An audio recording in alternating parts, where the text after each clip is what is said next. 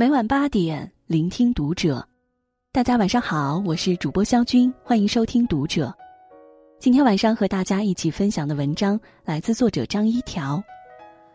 如果你不想工作了，就去这四个地方走走。关注读者新媒体，一起成为更好的读者。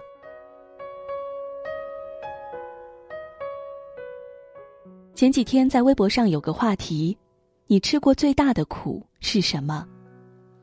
底下最高赞的答案只有两个字：上班。如果非要在当代成年人中找一个共同点的话，那一定是不想上班。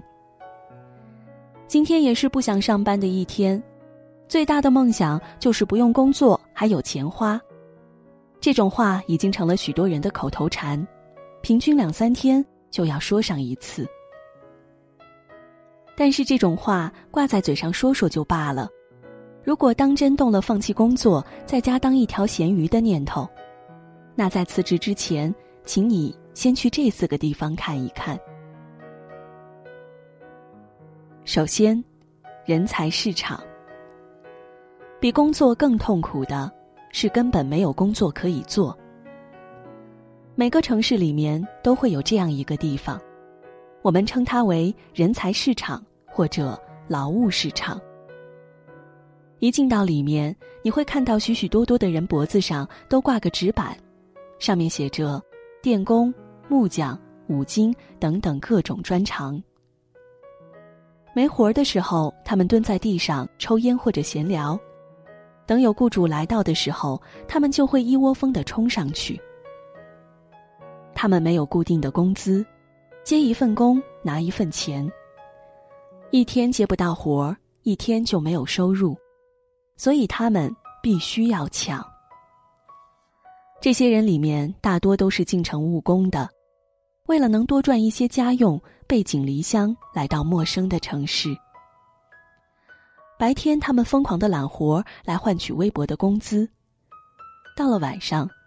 条件好点儿的会到几个人合租的宿舍，差点儿的就睡在十块钱包宿的网吧，或干脆在马路边合衣而卧。有上顿没下顿，有今天没明天。这就是他们对自己生活状态的评价。当一些人觉得坐在办公室朝九晚五的工作枯燥乏味，是在消耗自己时，还有一群人。为了争取一份零工，抢得头破血流。我们公司附近有一座桥，桥底下噪音很大，环境还不太好，车一过就吸一鼻子尾气。但是在这座桥底下，几乎每天都有人在睡觉，包括零下十几度的冬天。晚上他们在桥底下睡一宿，早起背上铺盖卷儿，继续去找工作。有时候我觉得上班累、烦躁，但回家的路上看看他们，又觉得，算了，其实我过得挺好的。起码我每天有活干，有家回，不用风吹日晒，不用颠沛流离。工作没有十全十美的，我们总得学会知足。第二，医院。俗话说：“有啥别有病，没啥别没钱。”对于普通家庭来讲，生一场重病就意味着要掏空家底。前些日子，网上曝光了一份 ICU 的账单，在那里面住一天，少则一万，多的有三四万。跟朋友聊起这个事儿的时候，很多人都说：“如果自己病得这么重，就不治了。”在家里吃点好的，然后等死，省得拖累家里人。但被问起如果是家人得病了呢，得到的回答都是：那得治啊，倾家荡产也得治。然后我们算了笔账，发现自己现在的存款都不够在里面住上一周。大家沉默了很久，然后叹了口气说：“好好工作，多挣点钱吧。”以前以为没钱治病，被拔掉呼吸机，或者跪下求医院先把药开了的桥段，只存在于电视剧里。但是长大了之后，去医院里转几圈，发现这就是最残忍的现实。得病时，想要把健康从死神手里抢回来，得拿钱来换。工作对于绝大部分人来说，就是维持生计和未雨绸缪。熬夜加班、透支性命去换钱不可取，但是我们仍要在保持健康的前提下努力工作。努力挣钱，人能一辈子不生病固然好，但如果真有个万一，工作挣来的钱起码可以保证我们不用因为没钱而放弃本可以活命的机会。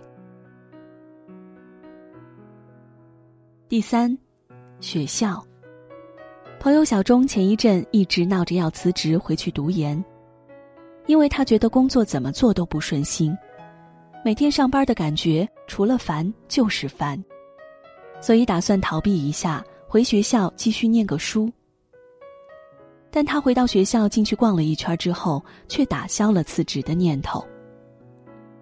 问他为什么，他说：“因为回到学校之后，突然想起来很多事情，想起他大学四年努力学习，终极目标就是找个好工作。”不用再过一毛钱掰成两半花的日子。想起校招的时候，他立志非现在这个公司不进，为了面试挑灯夜战的做准备，最后以二十五比一的比例获得了这个职位。想起他在毕业走出校门的那一天，对自己说：“一定要好好工作，混出个样来。”这些年，他安逸的太久。早就忘记了这份让他厌恶的工作是当初拼尽全力才得来的。不是工作变了，是他变了。其实很多人都一样，不想工作不是因为工作本身有什么问题，只是自己变了，在舒适区待得太久，就慢慢丧失了刚开始工作时的热情和冲劲儿。这个时候回学校走走。不是去缅怀青春，而是去找找已经渐渐被丢弃的初心。想想当时为什么选择了现在这份工作，想想第一天工作时在心里对自己说的话，想想每一次做出成果时那份高兴和满足。想完这些，再看看眼前要做的事情，是不是真的令我们那么深恶痛绝，一天都干不下去？如果不是，就调整好心情，珍惜这份来之不易的工作，好好干吧。第四，家里。二零一九年很红的四部剧，都挺好，《小欢喜》《少年派》和《遇见幸福》里面都提到了一个同样的情节：中年失业。但《遇见幸福》里的男主人公欧阳妍妍。与其他人不同的一点是，他是主动辞职的。因为工作压力大，加上目睹了同事的因病离世，让他不愿意才四十多岁就活成了一副老态龙钟的样子。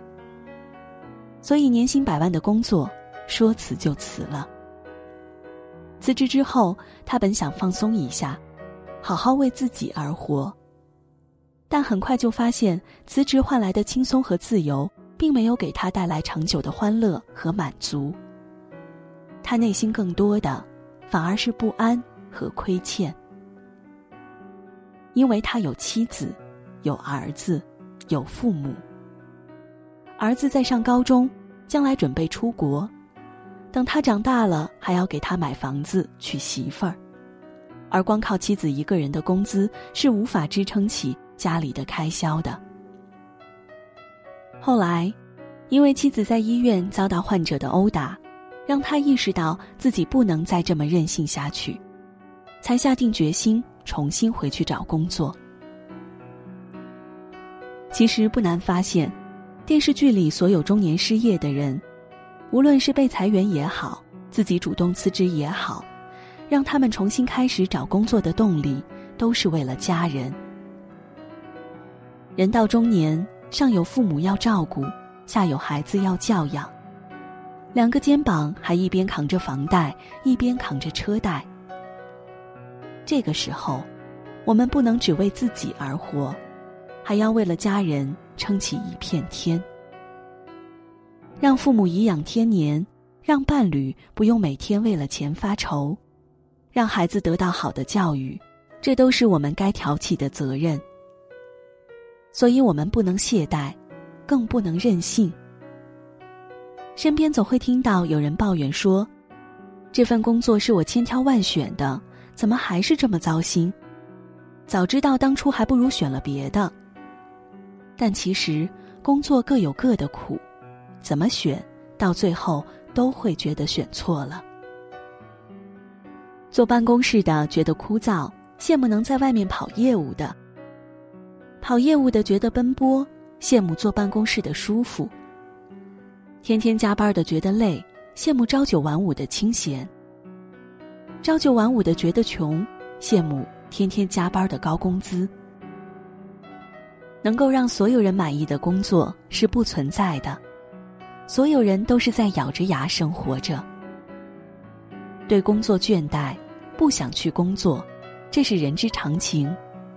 但发发牢骚，休整一阵后，别忘了积极的调整自己的心态，继续走下去。每份工作都来之不易。万望珍惜。